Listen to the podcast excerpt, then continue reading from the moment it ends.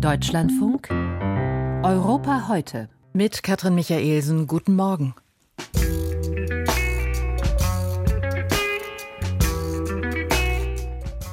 Wer in der Ukraine hat das kommen sehen, was am 24. Februar 2022 über das Land hereinbrach? Und wie liefen die letzten friedlichen Tage vor der russischen Invasion ab? Darüber spreche ich mit dem Kiewer Journalisten Ivan Chajwanowitsch. Wer nach digitalen Lösungen sucht, der landet recht schnell im Baltikum. Was Bundesdigitalminister Volker Wissing gerade in Estland, Lettland und Litauen erlebt, auch das ein Thema in Europa heute. Und war es Wahlkalkül oder demokratische Überzeugung? Barcelonas Bürgermeisterin hat die Städtepartnerschaft mit Tel Aviv ausgesetzt.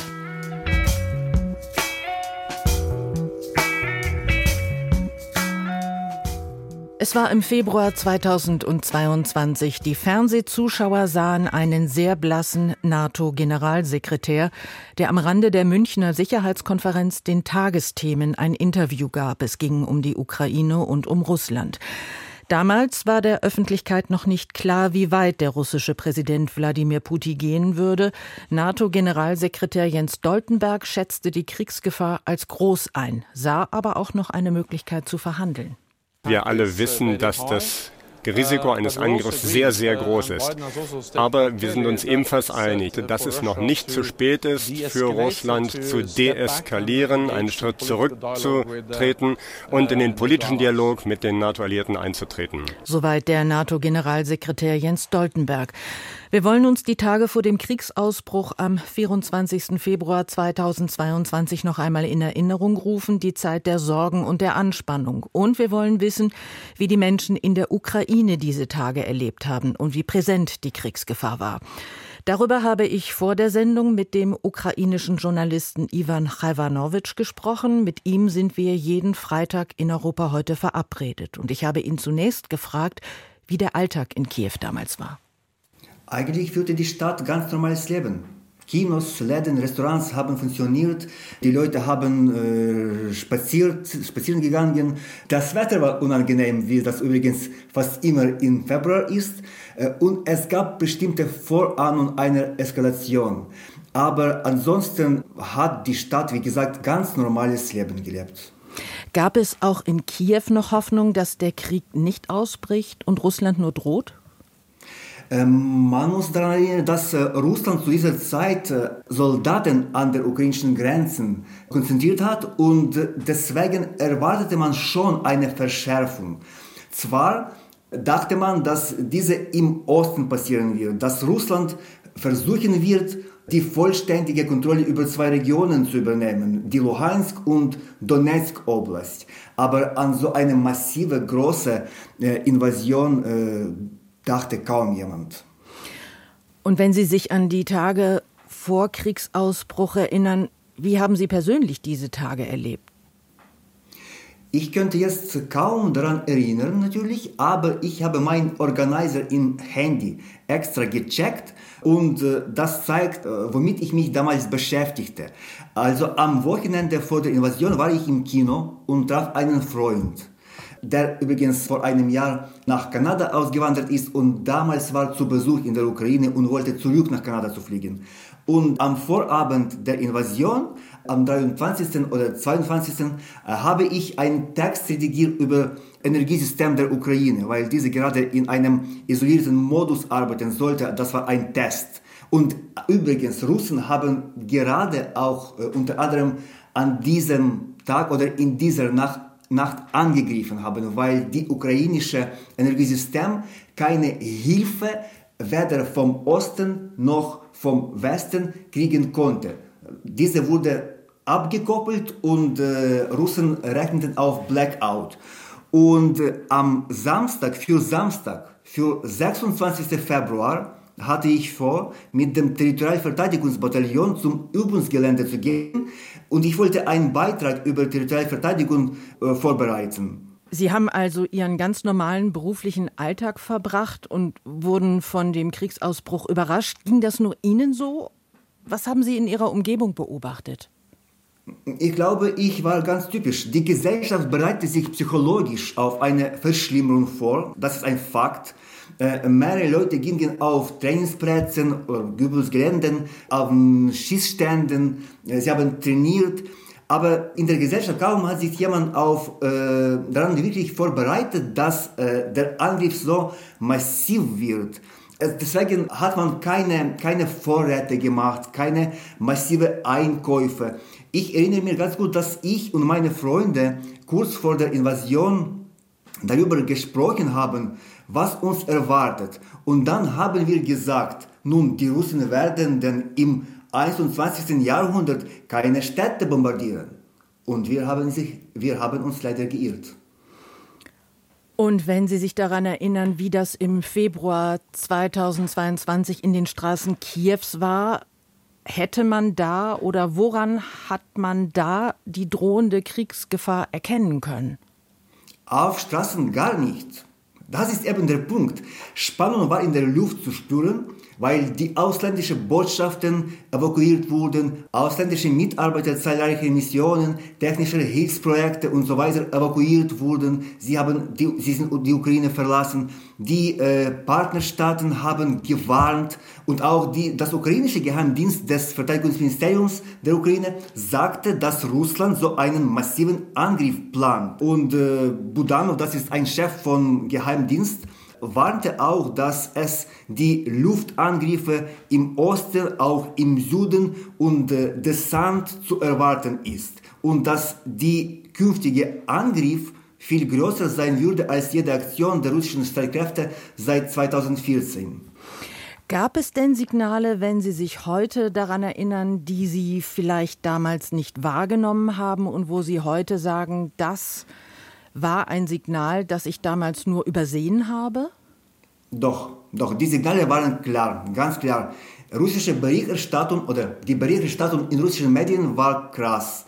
Selbst Putin veröffentlichte einen langen Artikel kurz davor, in dem er tatsächlich die separate Identität der Ukrainer und die bloße Existenz der ukrainischen Nation leugnete. Äh, was wir unterschätzt haben, das ist vielleicht den Wahnsinn, die Brutalität und die Gemeinheit Putins und, und der Russen. Und äh, ich meine, wenn ich sage, dass wir das unterschätzt haben, meine ich zivile Bevölkerung. Die Streitkräfte und die Sicherheitsdienste haben sich vorbereitet. Das hat auch gezeigt, dass unsere Streitkräfte und Verteidigungsmöglichkeiten nicht an ersten Tagen zerstört wurden. Aber auch äh, der Westen hat sich geirrt. Die russische Seite und selbst Putin und Lavrov, Außenminister Russlands, äh, haben politische Anführer äh, im Westen mehrmals versichert, dass Russland die Ukraine nicht angreifen werde. Und Russland hat das trotzdem gemacht.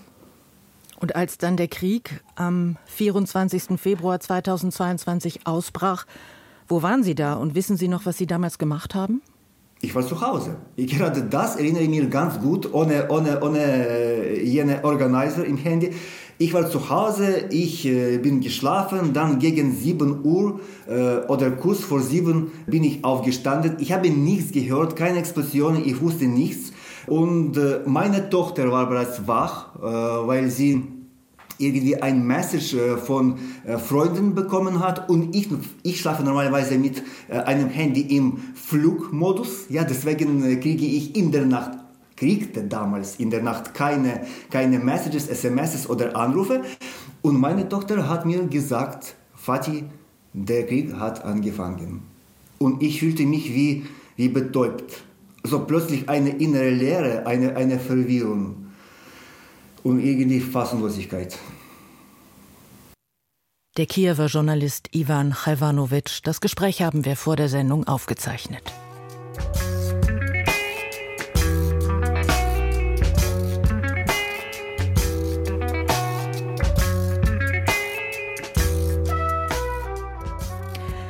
Den Schritt von der analogen in die digitale Welt haben die baltischen Staaten schon sehr früh gemacht, früher zumindest als andere Staaten in der Europäischen Union.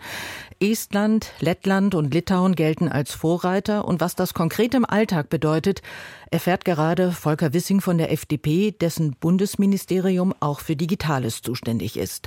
Johannes Kuhn begleitet den Minister auf seiner Reise durch das Baltikum.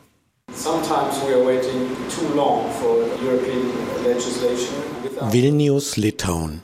Der deutsche Digitalminister Volker Wissing steht im kleinen Auditorium eines Coworking Spaces und sagt durchaus ehrfürchtig, wir wollen hier etwas lernen.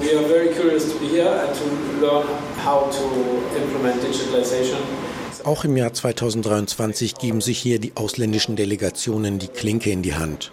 Denn von den baltischen Staaten lernen heißt Digitalisierung lernen. Denn die Digitalisierung von Verwaltung und Wirtschaft läuft hier schon seit ungefähr einem Vierteljahrhundert. Jeva Shilonine, litauische Beraterin für digitale Regierungsdienstleistungen, erzählt, wie das im Moment so läuft. Wir experimentieren sehr viel an der Schnittstelle von Verwaltung und Startups. Zum Beispiel haben wir ein Steuerprogramm entwickelt, in dem ich einfach ein paar Fragen beantworte und fast alles schon aus staatlichen Quellen eingetragen ist. Die Steuerbehörde und die Privatwirtschaft, beide waren offen, hier zu experimentieren und zu überlegen, wie man das bestehende System verbessert. Steuererklärungen, die nur wenige Minuten dauern. Arztbesuche vom Termin über Diagnose bis zum Rezept vollständig digital. Unternehmensgeschäfte automatisiert, papierlos, rechtssicher. So lauten die Selbstverständlichkeiten in Estland, Lettland und Litauen. Wobei nicht alles perfekt ist. Denn manch Ältere beschweren sich, dass sie bei Digitalproblemen nur schwer echte menschliche Ansprechpartner erreichen. Nicht perfekt, das gilt auch für manches Produkt. Artur Wasjesks, Chef des lettischen Übersetzungsstartups Tilde, steht etwas nervös vor einem großen Monitor. Ein zugeschalteter Mitarbeiter erzählt etwas auf Lettisch, das die Tilde-Software direkt ins Deutsche übersetzen soll. Das funktioniert allerdings erst nach einigen Anläufen. Gut im Geschäft ist die lettische Firma trotzdem. Behörden in der Region sind bereits Kunden, zudem schloss Tilde zuletzt einen Übersetzungsvertrag mit der Europäischen Kommission. Die 154 Mitarbeiter der Firma verteilen sich auf alle drei baltischen Hauptstädte. Der Vorteil des Standorts Baltikum, sagt Wasiesks. We can use Baltic wir können hier baltische Regierungen und Firmen wie Startups nutzen. Wir können neue Technologien günstig ausprobieren. Bei den großen Firmen in Deutschland und Frankreich wären solche Projekte viel teurer.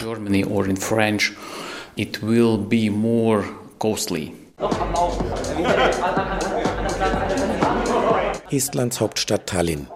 Ein ehemaliges Industriegebäude, mondän im Startup-Stil eingerichtet. Die Gründerszene stellt im lockeren Ambiente ihre Firmen vor. Auch hier geht es um Datenanalyse, digitale Dienstleistungen, künstliche Intelligenz. Estlands digitale Erfolgsgeschichte ist bereits oft erzählt worden und geht doch immer weiter. Neun aktuelle Unicorns haben hier ihren Ursprung, also Jungfirmen mit Milliardenbewertung. Johann Buck, Präsident des estnischen Digitalbranchenverbands, hat dafür eine einfache Erklärung. The mentality, if you start the startup Uh, Die Haltung hier ist, wenn du ein Startup gründest, musst du groß werden. Und zwar außerhalb von Estland. Wenn du in Deutschland eine Digitalfirma gründest und die Deutsche Bahn als Kunden kriegst, hast du gute Karten. Hier in Estland musst du dich erst rauskämpfen und so schnell wie möglich im Ausland Kunden finden. Oft klappt das erstaunlich gut. Nicht selten aber stellten die Digitalfirmen bei der Kundenakquise im Ausland dann jedoch fest, man ist zu früh dran. Wenn sie außerhalb von Estland aktiv werden, treffen die meisten Startups auf die Realität, nämlich dass die Welt da draußen nicht überall auf digitale Lösungen wartet. Kurz, seiner Zeit voraus zu sein, kann durchaus seine Tücken haben. Eine Erkenntnis von Johannes Kuhn war das.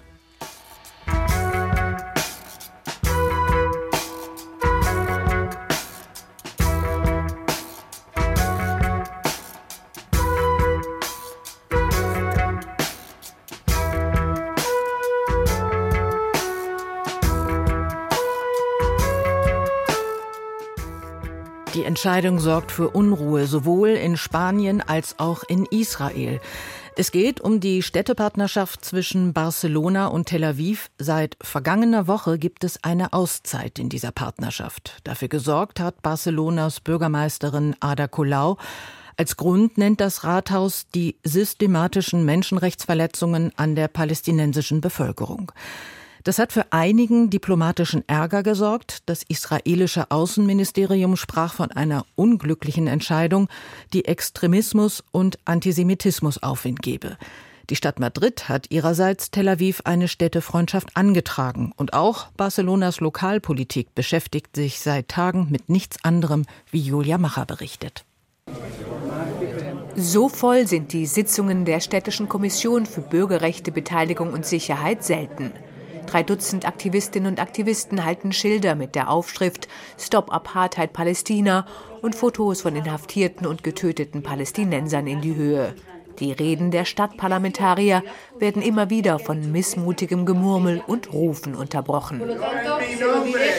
Auf der Tagesordnung die Anhörung der Bürgerinitiative Barcelona gegen Apartheid und für Menschenrechte. Sie hat von der Stadt gefordert, alle institutionellen Beziehungen mit Israel auf Eis zu legen, stattdessen die Zusammenarbeit mit palästinensischen und internationalen Organisationen zu stärken.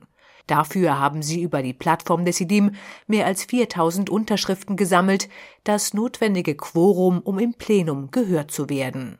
Doch Bürgermeisterin Ada Colau kam dem zuvor und hat die Städtepartnerschaft per Dekret auf Eis gelegt. Vorübergehend. Die Opposition schäumt, spricht von Antisemitismus und autoritärem Stil und auch der Koalitionspartner ist vergrätzt, Laia Bonet von den mitregierenden katalanischen Sozialisten. Eh, Natürlich ist diese Initiative legitim, aber sie hätte im Plenum diskutiert werden müssen. Aber da die Bürgermeisterin gesehen hat, dass es dafür keine Mehrheiten geben wird, hat sie entschlossen, die Städtepartnerschaft per Dekret aufzuheben und so de facto den politischen Repräsentanten den Mund verboten. Das Thema ist brisant. In Barcelona wird im Mai gewählt und Basisdemokratie und Transparenz gehören zu den Aushängeschildern der linksalternativen Bürgermeisterin. Erst kürzlich wurde Barcelona von einer internationalen Initiative zur ersten europäischen Hauptstadt der Demokratie erklärt. Dass sie nun per Dekret über so ein heikles Thema entscheidet, wirft zumindest Stilfragen auf. Laura Perez, Stadträtin für soziale Rechte und globale Gerechtigkeit und Parteikollegin von Ada Colau, verteidigt den Kurs. Die Bürgermeisterin hat ja nicht nur auf diese Bürgerinitiative reagiert, sondern auch auf einen Antrag des Bürgerbeauftragten, auf Beschwerden von internationalen Organisationen, auf Briefe von palästinensischen Frauen. Die Initiative nur ins Plenum zu bringen, wo sie möglicherweise nicht einmal gewählt wird, hätte bloß für Verwirrung gesorgt. Denn über Städte Partnerschaften entscheidet nun einmal nicht das Stadtparlament, sondern die Bürgermeisterin. Das heißt, es bleibt beim vorläufigen Aus der Städtepartnerschaft. Die Opposition spricht von einem beträchtlichen Schaden für Barcelonas Image als weltoffene Stadt und für den Tourismus. Für die Branche ist der israelische Markt vor allem wegen seines Wachstumspotenzials interessant. 25 Prozent mehr Besucher sollten in den nächsten zwei Jahren nach Barcelona kommen.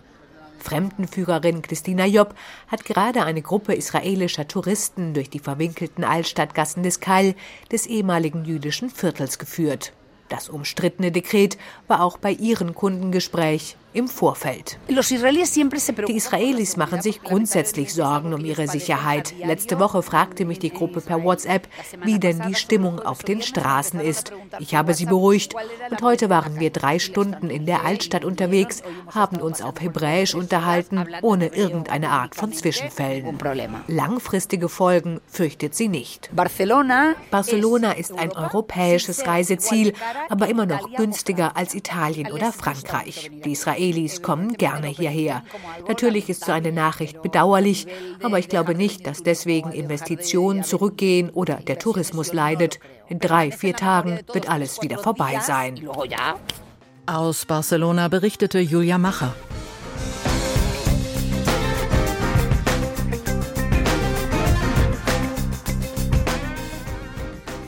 Danke fürs Zuhören bis hierhin. Tschüss und bis zum nächsten Mal. Ihre Katrin Michaelsen.